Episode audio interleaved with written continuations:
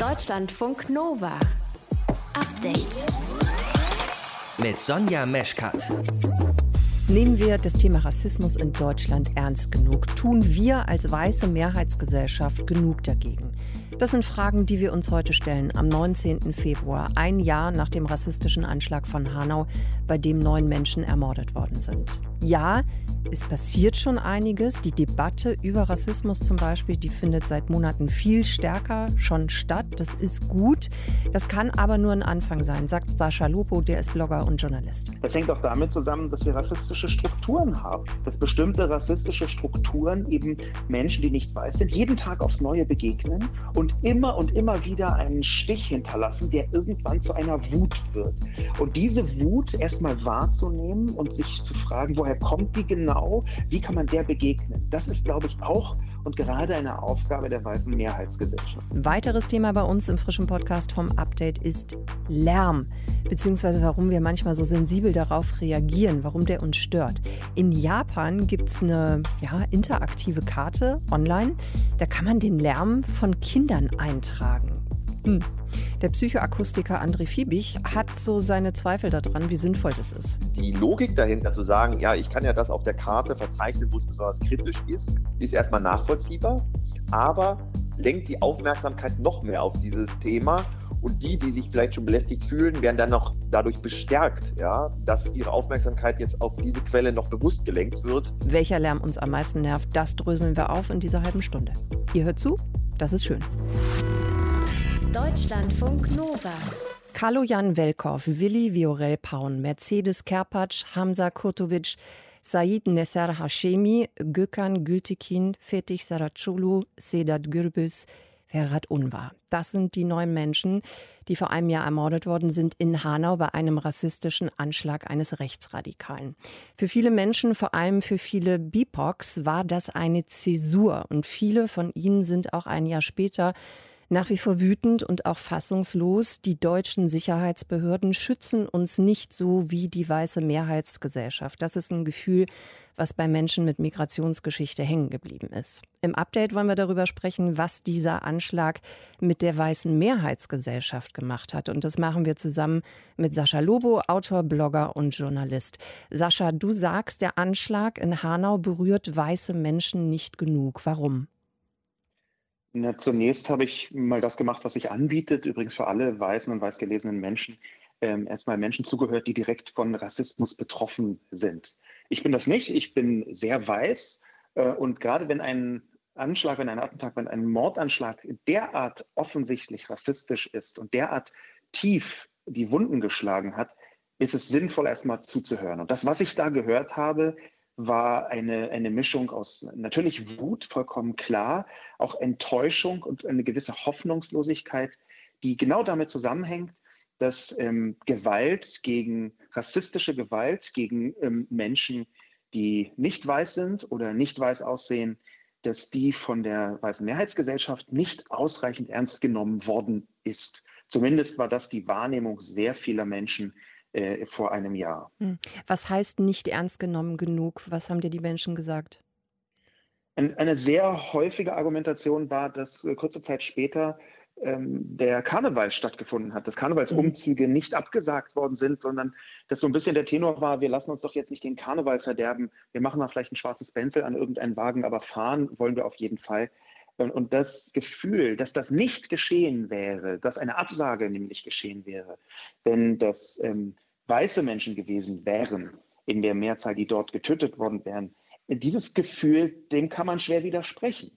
Und das verbindet sich mit einer Vielzahl von ähm, unterschiedlichen, äh, sehr eindeutig rassistischen Eindrücken, die vor allem die Behörden äh, hinterlassen haben bei sehr vielen Menschen, die direkt äh, mit den Opfern zu tun hat. Mhm. An der Rolle der Behörden gibt es ja auch nach wie vor sehr viel Kritik.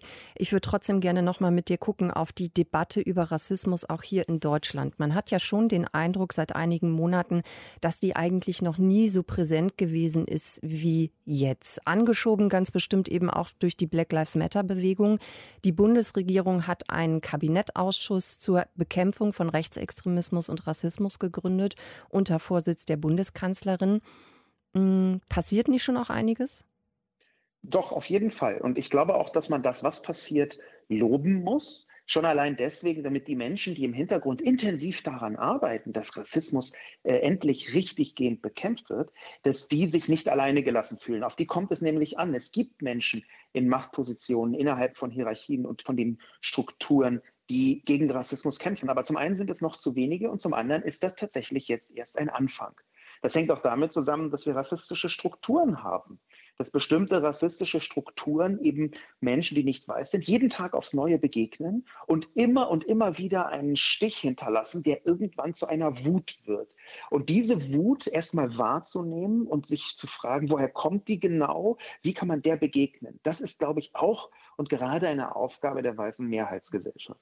Wenn wir nochmal bei der weißen Mehrheitsgesellschaft bleiben, also viele weiße Menschen sind ja auch empathisch. Ähm, gucken wir jetzt mal bei dir. Ne? Du hast mit ähm, Menschen gesprochen, die nicht originär weiß gelesen werden. Du hast gesagt, du hast diese Wut verstanden. Ähm, du hast auch die Angst verstanden. Auf der anderen Seite gibt es natürlich auch MitbürgerInnen, die eben auch Angst haben, vielleicht das Falsche zu tun oder das Falsche zu sagen. Welche Rolle können weiße Menschen nach Hanau einnehmen? Was müssen wir tun? Na, ich glaube, das Erste ist zu verstehen, dass es in diesem Fall nicht um sie selbst geht. Ja, es geht in diesem Fall auch nicht um, um mich. Ich habe jetzt äh, mit, meiner, mit meinem Text, mit meiner Kolumne auf spiegel.de ähm, versucht, eine Perspektive einzunehmen, die nicht die, die weiße Mehrheitsgesellschaft ähm, als Hauptteil äh, ähm, oder als Hauptsache in diesem Bereich begreift, aber trotzdem von ihr Verständnis fordert. Das ist so ein bisschen eine Balance, die man finden muss. Aber dass es zuerst um diejenigen geht, die ähm, von Rassismus betroffen sind und dass man dann gleichzeitig versucht zu verstehen, wie ist das eigentlich, wenn man selbst nicht betroffen ist, dann trotzdem das ernst nehmen zu können. Und dafür muss man sprechen, glaube ich, dafür muss man zuhören, glaube ich, und dafür muss man erstmal auch bereit sein zu merken, dass das eigene Leben auf diesem sogenannten White Privilege mit beruht, also diesem Privileg weißer Menschen, sich mhm. um ganz viele Dinge nicht Gedanken machen zu müssen. Einen, einen Punkt möchte ich ansprechen. Es gab offenbar, das sind die Aussagen von, von Überlebenden, von Hinterbliebenen von diesem Terrorattentat, es gab offenbar Anrufe von den Behörden, dass die Verwandten der Opfer jetzt bitte ruhig sein woll, sollten und keine Blutrache üben sollten. Es gab Gefährderansprachen durch die Polizei, das, genau. Das, mhm. das, das, das ist monströs. Und das wäre natürlich niemals passiert, wenn die Hinterbliebenen irgendwie ähm, Paul Schmidt geheißen hätten. Das weiß man, das kann man sehr gut nachvollziehen, dass hier eine Unterscheidung stattfindet, die eindeutig rassistisch motiviert ist. Nicht das Beileid auszusprechen, nicht zu sagen, um Gottes Willen, Sie machen viel durch, wie können wir Ihnen helfen, sondern zu sagen, jetzt bleiben Sie aber mal ruhig, jetzt bleiben Sie mal brav. Gut, Sie haben gerade Ihr Kind verloren, aber um Gottes Willen, jetzt keine Blutrache. Das ist zutiefst empörend und rassistisch. Und sich das zu vergegenwärtigen und dass man das selbst als weiße Person, als weiß gelesene Person nicht erleben wird, das, glaube ich, ist ein tieferes Verständnisproblem. Und dann kann man natürlich anfangen, das Ganze auf einer Integrationsebene zu betrachten. Wie erreichen wir eine integriertere Gesellschaft insgesamt? Antirassismus und wie ernst ihn die weiße Mehrheitsgesellschaft nimmt, wie ernst sie ihn nehmen sollte, was noch fehlt. Wir haben darüber gesprochen mit Sascha Lobo. Deutschlandfunk Nova. Update. Hartmann, wie geht's euch denn eigentlich gerade mit dem Wetter? Also ich weiß auch nicht. Bei mir ist so ein bisschen rumsi-bumsi, teilweise so kreislaufmäßig, weil er ist super kalt, ne, bis zu minus 20 Grad und in manchen Teilen von Deutschland jetzt dann auch schon wieder Frühling, 15 oder 16 Grad. Also es ist kein Wunder, finde ich zumindest, wenn man körperlich da so ein bisschen durchdreht. Welche Auswirkungen hat das Wetter denn so auf unser Wohlbefinden. Und sind manche Leute da vielleicht ein bisschen sensibler als andere? Darüber sprechen wir jetzt mit Verena von Kals aus unserem Team. Ähm, Verena, so eine starke Temperaturschwankung. Kann die wirklich Kopfschmerzen zum Beispiel auslösen oder ähnliche Sache, dass man sich so ein bisschen dizzy fühlt? Also die Temperatur allein scheint da nicht so eine große Rolle zu spielen. Wir Menschen sind nämlich erstaunlich anpassungsfähig, was schnelle Wechsel von warm zu kalt und kalt zu warm angehen. Allerdings ändert sich bei einem starken Wetterumschwung eben nicht nur die Temperatur, sondern auch der Luftdruck, die Luftfeuchte, also viele verschiedene Faktoren, die uns beeinflussen. Und das kann bei einigen Leuten durchaus einhergehen mit zum Beispiel Kopfschmerzen und Migräne oder auch Müdigkeit und Erschöpfung. Also man bildet sich das nicht ein. Nein, aber, und das ist spannend, ein Wetterumschwung allein ist kein Auslöser für gesundheitliche Probleme. Das meint Andreas Mazarakis äh, vom Zentrum für Medizin-Meteorologische Forschung des Deutschen Wetterdienstes, mit dem ich heute gesprochen habe. Das Wetter ist nicht schuld an der Geschichte, sondern das ist das, was das Glas zum Überlaufen bringt. Hm. Also das Überlaufglas heißt, wenn du sowieso zu Kopfschmerzen neigst, außerdem vielleicht gerade gestresst bist, dazu noch schlecht geschlafen hast und dann kommt noch so ein starker Wetterwechsel dazu, dann kann das alles zusammen dazu führen, dass du Kopfschmerzen kriegst. Ein Wetterwechsel allein würde das wohl nicht bewirken. Hm, okay, dann ist dann alles zu viel an dem Punkt. Hm, weiß man, wie weit dieses Phänomen verbreitet ist so in der Bevölkerung? Also dieses Wetterfühlig sein? Ja, man hatte auf jeden Fall Anhaltspunkte. Das wird in regelmäßigen Umfragen nämlich erfasst, sagt Andreas Mazarakis. Wir haben Zahlen von demoskopischen Untersuchungen, die durchgeführt werden alle zehn Jahre. Da beschreibt jeder zweite Deutsche, dass er wetterfühlig ist. Also die Hälfte der Bevölkerung, jeder zweite, jede zweite hat das Gefühl, auf Wetterumschwünge zu reagieren. Das sind natürlich jetzt subjektive Wahrnehmungen. Das heißt noch nicht, dass es wirklich bei allen zutrifft. Äh, das wissenschaftlich zu untersuchen ist allerdings auch nicht leicht, denn wie gesagt, ändern sich immer mehrere Faktoren, auf die unser Körper reagiert, wenn das Wetter sich ändert. Was mir der Medizinmeteorologe aber auch gesagt hat, also wir Menschen haben am meisten Probleme mit sehr schnellen, plötzlichen Wetterwechseln. Da fällt es manchen, manchen Menschen offenbar schwerer, sich körperlich anzupassen als anderen. Hm. Du hast eben schon mal gesprochen von der Oma, die sagt so, oh, mein Knie tut weh, morgen wird das Wetter anders. Ist da irgendwas dran? Also es gibt wirklich Menschen, zum Beispiel mit rheumatischen Erkrankungen oder auch jemand, der einen schlecht verhaltenen Knochenbruch hat oder so, bei denen kann vor allem ein Wechsel von warmem zu kaltem Wetter stärkere Schmerzen auslösen. Andersherum ist es bei Leuten mit Herz-Kreislauf-Erkrankungen, deren Zustand verschlechtert sich eher im umgekehrten Fall, also wenn es erst kalt ist und dann sehr warm wird. Hm, das ist ja schon blöd. Also ich meine, wenn der Knochen weh tut, das tut wirklich weh. Wie kann man denn besser damit klarkommen? Also, wenn du stärker betroffen bist, also zum Beispiel wegen Rheuma oder äh, wegen Herz-Kreislauf-Erkrankungen, dann solltest du auf jeden Fall mit deiner Hausärztin oder deinem Facharzt sprechen, ob du zum Beispiel in so einem Fall jetzt mehr Schmerzmittel einnimmst oder auch vielleicht eine höhere Dosis von blutdrucksenkenden Medikamenten. Das empfiehlt auch Andreas Mazarakis. Für alle anderen helfen eigentlich einfachere Maßnahmen. Viel Bewegung, viel frische Luft, ausgewogene Ernährung, nicht motzen über das Wetter, sondern das Wetter zum Trainieren verwenden, rauszugehen, sich zu bewegen. Ach, das finde ich gut. Nicht ja. motzen über das Wetter. Okay, das, das finde ich auch sehr schön. Ja. Also jeden Tag spazieren gehen wird äh, viel empfohlen, egal bei welchem Wetter. Das trainiert unseren Körper eben schon sehr gut in seiner Anpassungsfähigkeit. Okay, jetzt haben wir gerade Corona, ne? wir haben alle schon die 365. Runde gedreht. Aber okay, also schön rausgehen, merken wir uns. Mm, also Verena, jetzt muss ich gerade mal an dich denken. Du so als Hundebesitzerin, die liebe Mona, die seit dieser Woche 15 ist, du dürftest doch dann gar nicht wetterfühlig sein, weil du musst ja ständig raus mit dem Hund. Ich habe tatsächlich auch nicht das Gefühl, dass ich es bin, obwohl ich ab und zu mal Kopfschmerzen habe oder leichte Migräne. Gestern zum Beispiel auch, aber ich selbst bringe das eigentlich nie in Verbindung mit dem Wetter. Das machen immer nur die anderen. Aha, ich zum Beispiel, ne? Zum Beispiel. Also, wir lernen schön rausgehen an die frische Luft und äh, dann bitte nicht übers Mecker motzen. Ja, dann kommen wir nämlich besser klar, wenn wir das Gefühl haben, auf so einen Wetterwechsel zu reagieren. Hat euch zusammengefasst Verena von Keitz aus dem Nova-Team. Deutschlandfunk Nova. Update. Kinder spielen lautstark mit einem Ball. Das gibt eine Notiz, und zwar auf der Kinderlärmkarte. Ja, ja, genau das. Kinder spielen lautstark mit einem Ball ist eine von Hunderten von Lärmbeschwerden über zu laute Kinder, und zwar auf der sogenannten Dorosoku-Map. Das ist äh, ja eine interaktive Karte, so könnt ihr euch das vorstellen. Und da können JapanerInnen eintragen, wenn sie genervt sind vom Lärm, den Kinder machen. Das ist ein digitaler Pranger, sagen die einen. Naja, sorry Leute, ist nun mal Tatsache, dass es viele nervt, sagt der Programmierer der Seite. Ja, aber wann nervt uns der Lärm eigentlich? Also hängt das wirklich nur davon ab, dass Kinder irgendwie mit dem Ball auf dem Boden dotzen oder vielleicht auch an uns selbst? Stefan Beuting. Die ersten warmen Tage kommen, zack, Fenster auf und mit der Vorfrühlingsluft kommt auch der Sound herein. Hm, ein paar Autos, ein paar Vögel und ein paar Kinder. Hm. Ist das jetzt schon Lärm, André Fiebig? Lärm, ja, das heißt ein Geräusch, das uns stört, das unerwünscht ist. Das ist also die Interpretation eines akustischen Ereignisses. André Fiebig ist Gastprofessor an der TU Berlin im Fachbereich Psychoakustik.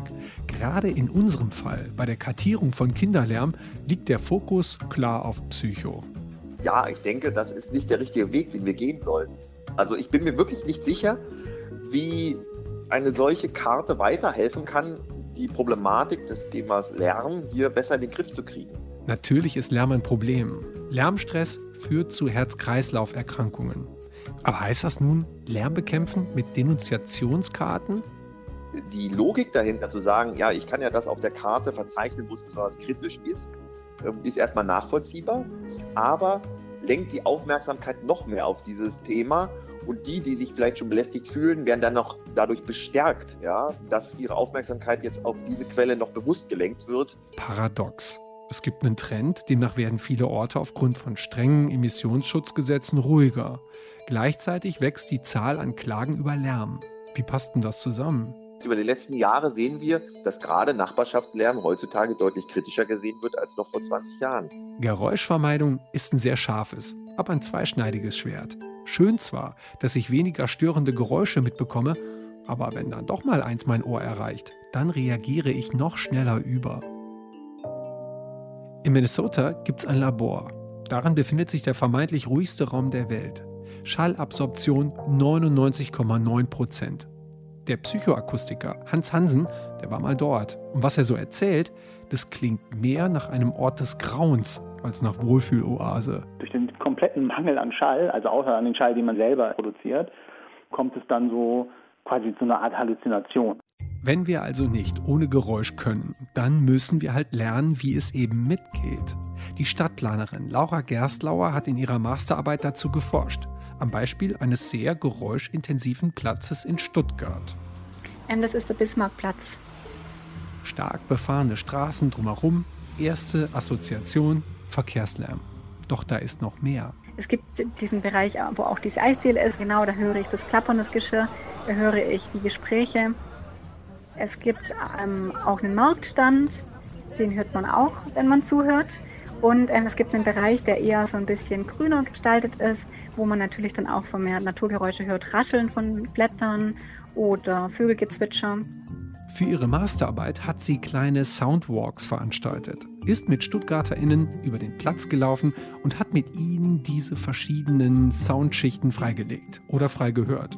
Viele kannten den Platz, und dann irgendwie doch nicht.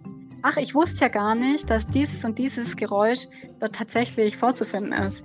Weil normalerweise gehe ich ja super schnell drüber und ähm, ich versuche nicht zuzuhören, weil eben dieser Verkehrslärm so laut ist und so störend ist. Aufmerksamkeit spielt eine zentrale Rolle. Ihr praktischer Vorschlag für den Bismarckplatz? Ein Brunnen. Der macht zwar auch Geräusch, aber psychoakustisch Sinn. Das ist tatsächlich diese akustische Maskierung, dass man ein zweites Objekt einführt, das die Situation dann nicht akustisch leiser macht, aber trotzdem angenehmer. Lärm hat immer etwas mit Aufmerksamkeit und Bewertung zu tun. Wenn ich denke, ja, das erfüllt einen Zweck und nein, das ist nicht böse gemeint, dann stört es weniger. Und ich kann immer bewusst hier weg und dafür dahin hören. Gerade wenn wir jetzt vielleicht in Zeiten von Corona, von Lockdown merken, wie still es manchmal ist, wie Plätze irgendwo einsam sind, dann fehlt uns vielleicht auch manchmal dieser Geräuschanteil, wo Menschen miteinander agieren, weil das steht auch für ein soziales Miteinander in unserer Gesellschaft. Deutschlandfunk Nova. Update. Leider ist das, was in Hanau letztes Jahr passiert ist, gar nicht so besonders. Es ist nicht neu. Also vielen Menschen in Deutschland ist nicht klar, dass der Rechtsextremismus hierzulande eine lange Geschichte hat. Es ist kein neues Phänomen. Hat uns Sham Jaff gestern erklärt im Update. Sie ist Journalistin. Sie hat zusammen mit drei Kolleginnen einen Podcast zu Hanau gemacht und sie spricht einen wichtigen Punkt an. Der rassistische Anschlag von Hanau, das ist kein isolierter Fall. Hoyerswerda, Rostock, Solingen, Mölln, der NSU, der Mord an Walter Lübcke, rechte Gewalt existiert in Deutschland seit Jahrzehnten. Und sie wird durch die Behörden Behörden unterschiedlich bewertet in den Statistiken. Also mal an einem konkreten Beispiel gemacht, festgemacht, zwischen 1990 und 2020 sind laut Bundesinnenministerium 109 Menschen ums Leben gekommen durch rechte Gewalt. Recherchen von JournalistInnen belegen aber, dass es mindestens 187 sein müssen. Das datenjournalistische Projekt Tatort Rechts will jetzt für mehr Transparenz und auch für mehr Aufklärung sorgen. Anna Neifer hat das Projekt mit ins Leben gerufen. Anna, warum war es schwierig, bisher in diesen Daten zu recherchieren? Ja, also es ist so, es gibt halt verschiedene Organisationen, das sind Opferverbände, die sich mit rechter Gewalt beschäftigen und die haben auf ihren Seiten sogenannte Chroniken. Das heißt, sie erfassen dort ähm, Fälle, die einen rechten Bezug haben oder auch rassistische Angriffe oder antisemitische Angriffe. Das Problem ist, dass halt die Daten bis jetzt immer auf all diesen Seiten einzeln verteilt waren. Das heißt, ich als Journalistin zum Beispiel hatte keine Möglichkeit, systematische Recherchen auf diesen einzelnen Seiten ähm, durchzuführen. Das heißt, das Neue, was wir jetzt gemacht haben an diesem Projekt, ist, wir haben diese Daten auf einer interaktiven Karte zusammengeführt und so wollen wir Userinnen es möglich machen, dass sie sich einen besseren Überblick verschaffen können auf der einen Seite, aber dass sie selber auch in diesen Daten sehr leicht recherchieren können. Das heißt, wir haben im Prinzip versucht, eine Plattform zu schaffen, die ein Recherchetool darstellt für alle Userinnen, aber auch Journalistinnen oder Aktivistin oder Politikerin. Hm. Ich habe mir das vorhin mal angesehen. Also es gibt ja dann zum einen erstmal die große Deutschlandkarte, äh, eben mit so roten Punkten, wo dann eben auch Zahlen drinstehen, an unterschiedlichen Orten eben einmal quer über Deutschland verteilt. Und da sind eben zum Teil Regionen, da gibt es mehr rote Punkte und da sind die Zahlen drin eben auch höher. Und dann gibt es Orte, hm, da ist gar kein roter Punkt. Was heißt das? Was sagt mir das? Ja, das sind diese weißen Flecken und ähm, der, das, äh, das bedeutet im Prinzip nicht, dass da keine Vorfälle passieren, sondern das bedeutet nur, dass ähm, die Organisation in diesem Bundesland oder in dieser Stadt entweder dort keine Fälle erfassen mhm. oder dass sie ihre Fälle nicht öffentlich verfügbar machen. Das heißt, wir haben nur öffentlich verfügbare äh, Chroniken genommen und äh, nur daraus speist sich der Inhalt auf dieser Karte. Hm. Was war denn jetzt eigentlich der Punkt für euch, wo ihr gesagt habt, das, das müssen wir eigentlich noch mal bündeln? Also das müssen wir zusammenfassen. Was war euer Antrieb? Ja, wir haben im letzten Jahr diese Idee gehabt. Johannes Filter, der Softwareentwickler in unserem Projekt, äh, hatte schon so einen Prototypen und wir haben uns den zusammen angeschaut und ich habe dann gesagt, das ist ein total super Projekt, wir müssen da äh, weiter dran arbeiten. Und wir haben dann eine Förderung bekommen, die das dann halt möglich gemacht hat. Und unser Ansatz ist auf jeden Fall gewesen, mehr Transparenz. Leute sollen selber die Möglichkeit haben zu recherchieren. Ähm, es muss ähm, möglich sein, dass sich Menschen selber einen besseren Überblick machen können was passiert eigentlich in Deutschland. Und mit unserem Prototypen Tatort rechts ist es jetzt möglich, dass man sich zumindest mal selber sehr schnell einen kleinen Einblick verschaffen kann, was eigentlich alles in Deutschland passiert. Da sind halt eben auch sehr niedrigschwellige ähm, Fälle mit registriert. Da geht es um beispielsweise Zerstörung von Plakaten oder Schmierereien und ähnliches. Und darüber berichtet nicht immer unbedingt die Lokalpresse. Mhm. Und so ist es jetzt überhaupt möglich, mal einen Einblick zu bekommen, was geschieht eigentlich alles in Deutschland. Und was konkret passiert eben auch an welchem Tag. Also ihr seid da ja wirklich sehr genau in dem, wie ihr das dann da auflistet. Und man sieht auch schon, ähm, ihr listet mehr rechte Todesopfer auf als die offiziellen Statistiken der Behörden. Welche Erkenntnisse liefert euer Datenprojekt also zusätzlich noch? Ja, wir haben uns auch damit beschäftigt, welche Daten wir jetzt für diesen Prototypen erstmal verwenden und ähm, das hängt damit zusammen, dass wir uns äh, auf die erfassten Todeszahlen und die Todesopfer beziehen, die die Amadeo Antonio Stiftung äh, veröffentlicht hat. Und ähm, da gibt es halt eben einen Unterschied zwischen den staatlich anerkannten Todesopfern und ähm, so wie die Amadeo Antonio Stiftung es definiert. Ähm, wir haben uns eben angeguckt, ähm, was geschehen ist, beispielsweise nach dem NSU-Untersuchungsausschuss.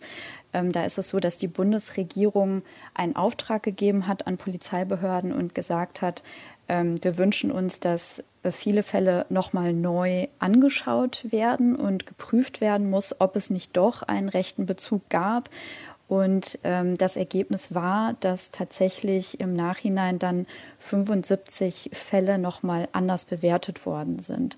Also es zeigt sich, dass mitunter die Wahrnehmung anders war, aber es liegt auch an den Kriterien der Polizeibehörden, die zu einem anderen Zeitpunkt noch sehr, sehr streng waren, sehr strikt. Und auch das hat sich eben jetzt verändert. Mhm. Und ihr sorgt eben jetzt für mehr Transparenz, für mehr Aufklärung mit eurem datenjournalistischen Projekt Tatort Rechts. Danke, Anna, an dich. Anna Neifer hat das Projekt mit ins Leben gerufen, dass du uns das erklärt hast. Deutschlandfunk Nova. Update. Die Corona-Regeln sollen ja für alle gelten. Ne? Nur im Profifußball, da ist das anders. Es gibt viele, viele Ausnahmen. Wir haben ja auch schon drüber gesprochen hier im Update. Wie ist es denn eigentlich bei anderen Sportarten, die gerade Hauptsaison haben? Also gucken wir mal zum Beispiel in Richtung Italien, da ist die Ski-WM oder in Slowenien, da ist die Biathlon-WM. Wie kommen WintersportlerInnen durch die Pandemie? Darüber habe ich gesprochen mit Julia Taubitz. Die ist 24, kommt aus dem Erzgebirge und ist frisch gebackene Rodel-Weltmeisterin. Julia, vor ein paar Wochen war ja die Rodel-WM, bei der du gleich mehrere Medaillen geholt hast.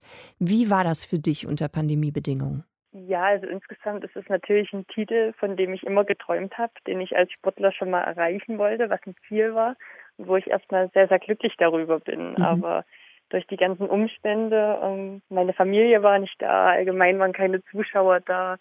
Ähm, das hat natürlich schon sehr gefehlt. Ne? Ähm, die ganze Stimmung ringsrum einfach. Da fehlen trotzdem so ein paar Emotionen noch mal mehr. Also ich konnte das zwar schon alles sehr genießen, aber wenn ich mir denke, wenn es jetzt ein Jahr vorher passiert wäre, dann hätten das halt alle live mitverfolgen mhm. können. Ich hätte danach mit meinen, meiner Familie schön essen gehen können. Dann wäre das alles natürlich nochmal ein Tüpfelchen schöner gewesen. Ihr hättet euch auch mal richtig drücken können, das wäre natürlich auch schön gewesen. Richtig, genau, sowas fehlt halt. Wie ist das denn dann für dich gewesen? Ähm, vielleicht kannst du uns das noch ein bisschen erklären.